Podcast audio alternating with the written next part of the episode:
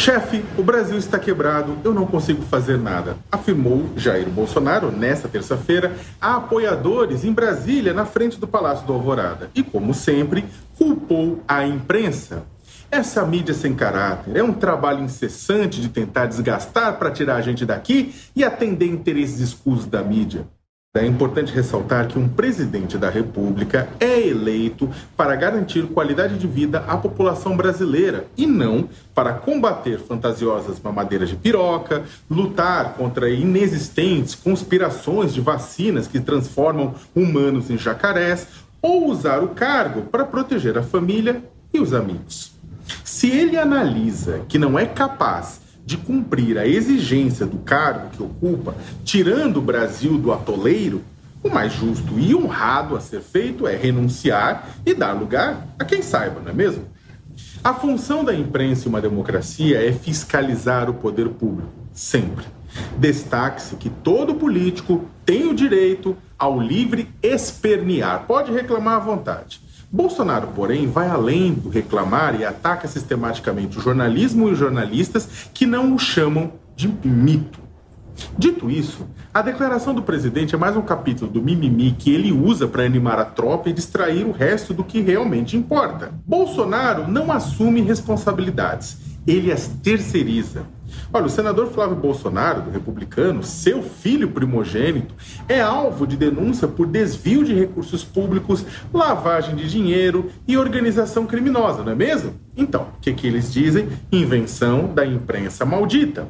O Brasil conta com 200 mil mortes na pandemia? Culpa de governadores e de prefeitos que não fizeram seu papel. Desmatamento na Amazônia está subindo? Mentira de nações estrangeiras, de indígenas e, é claro, de Leonardo DiCaprio. A narrativa construída por Jair Bolsonaro, seus filhos e seus aliados é de que, apesar das evidências, eles não têm responsabilidade por nenhum dos seus atos. Sim, parece brincadeira, mas somos governados por pessoas que se colocam como inimputáveis. Bolsonaro tem um projeto sólido de governo, claro que tem, o da própria reeleição.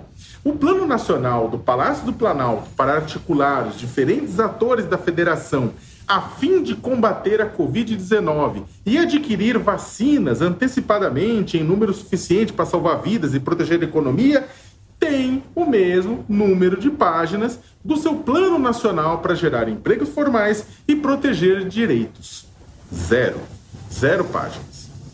Todas as energias são usadas para garantir que ele e sua família continuem no poder. E quando há uma brecha, um tempinho livre tentam lapidar o país à sua imagem e semelhança, buscando a aprovação de pautas de costumes e de comportamento. Além das vidas perdidas, Bolsonaro ajudou a detonar empregos. Como sua natureza beligerante o torna incapaz de coordenar o país em prol de um objetivo comum, ele não preparou o Brasil para a mais importante guerra de sua história. Bem pelo contrário, ele abraçou o inimigo, ele abraçou o coronavírus, defendendo que a melhor forma de parar o vírus é deixando que ele ganhe. Se não tivesse jogado contra as quarentenas, por exemplo, elas teriam sido ainda mais efetivas e poderíamos ter retomado uma vida quase normal, ao menos por um período de tempo. Foi Bolsonaro, portanto, que ajudou a deprimir a economia e a ceifar empregos. O presidente agora vende miragens, contando que o povo, o povo coma ilusões. Ele havia proposto, vamos lembrar que ele havia proposto um auxílio emergencial de apenas 200 merrecas, mas o Congresso Nacional o pressionou para que subisse esse valor. Ao longo de 2020, ele acabou surfando na popularidade do benefício, que acabou em dezembro. Como sua gestão não tem projeto para a pandemia, nem para o emprego, o país ficou atolado no número 14 milhões. O total de famílias em extrema pobreza no cadastro único para programas sociais do governo federal ultrapassou 14 milhões e alcançou o maior patamar dos últimos seis anos. Ao mesmo tempo, o desemprego atingiu 14,3% no trimestre encerrado em outubro, com mais de 14 milhões procurando serviço sem sucesso, segundo a Pesquisa Nacional por Amostra de Domicílio do IBGE.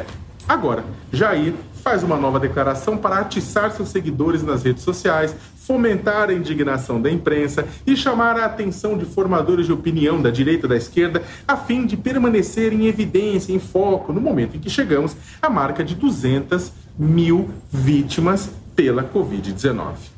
Ao invés de apresentar um projeto decente de vacinação, fomenta na população a descrença na efetividade e na segurança da vacina, de forma a reduzir a demanda por ela. Já são 22% dos brasileiros que não querem se vacinar.